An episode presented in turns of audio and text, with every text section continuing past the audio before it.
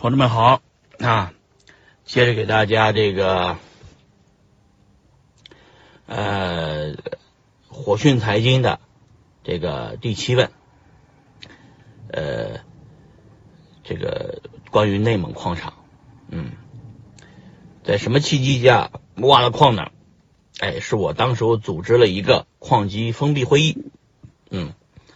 这样组织了行业里面的各家矿机公司。当时候最大的矿机公司是翟文杰的这个龙矿科技，哎，然后呢就是这个阿瓦隆，呃，烤猫，然后那个北大陆啊，当时北大陆也不算规模大，哎，是卖五十五纳米的 S 一啊，正在研发二十八纳米的二呃这个 S 三，在这个契机下，我知道，哦呦，矿机行业不好过。啊，为什么呢？这个币价下跌了，呃，我觉得这是个机会，呃，可以建矿场了。因为以前的矿机都可以卖得掉，不需要托管，但是未来机器卖不掉，它可以托管在我们这个矿场。然后呢，我就当时候找来了两个合作伙伴，啊，其实也不是我找来的，是这俩合作伙伴找的我，因为我组织大会的时候把他们都请过来了。呃，一个是这个四川的矿场，啊，春明。呃，第二个是内蒙的矿场，老李李面化，啊，呃，搞了这几个矿场以后呢，当时候呢，呃，这个矿场的机器要是放过来，矿找矿机生产商去做这件事情还比较麻烦，因为矿机生产商要的是流动性，他要不把机器卖掉，要不自己挖，自己挖，他就证明他没有钱再去继续生产了。于是呢，我们就。呃，用了当时候吴刚发明的一个方式，叫联合挖矿，啊，这个联合挖矿的方式呢，其实就是找有币的人合作，啊，当时候找来了这个火币网，啊，火币网怎么合作呢？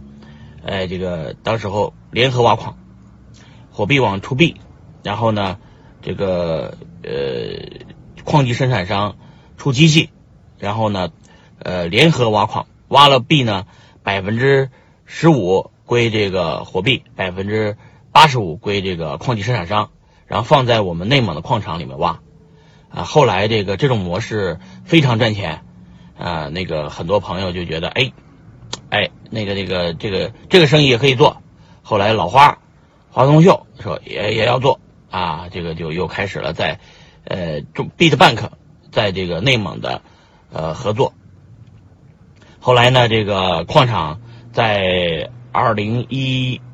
六年吧，啊，二零一五年经历了一次币价的暴跌，矿场的这个电费没降下来，很多矿机就搬走了。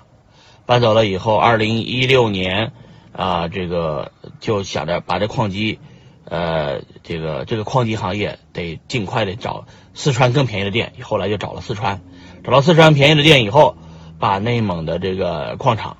就。当时候卖给了比兹大陆，啊，小韩，小韩买走了以后呢，这些钱就觉得再挖矿，这个不能这么干了。当时候呢，呃，老李跟我就商量，我们要怎么干，我们就部署了以太坊，因为以太坊当时候占的地方小啊，以太坊的这个算力，我们就直接选择直接购买的方式，买购买了神鱼的矿场，鱼池，哎，当时候神鱼有些矿场，然后呢。啊，买成了以太坊，当时以太坊五十块钱一个币，啊，所以说所有的这个故事挣的钱，其实在以太坊上挣的，也就是大家都看不起的山寨币，以太以太坊是一个山寨币，然后我们币圈里面的那些比特币神教的朋友都看不起以太坊，但是说我呢就第一个就炒了这个以太坊，啊，挖了以太坊的挖矿，然后就就噼里啪啦的以太坊就涨成这样，然后。哎，就有后面的故事，以太坊分叉的故事，以及各种各样的故事，最后 ICO 的故事，最后就今天美国的故事，都是源于当年的这个果断的卖掉了矿场，去进入了呃投资领域，从制造业进入了金融业，啊，这就是我呃挖矿的故事。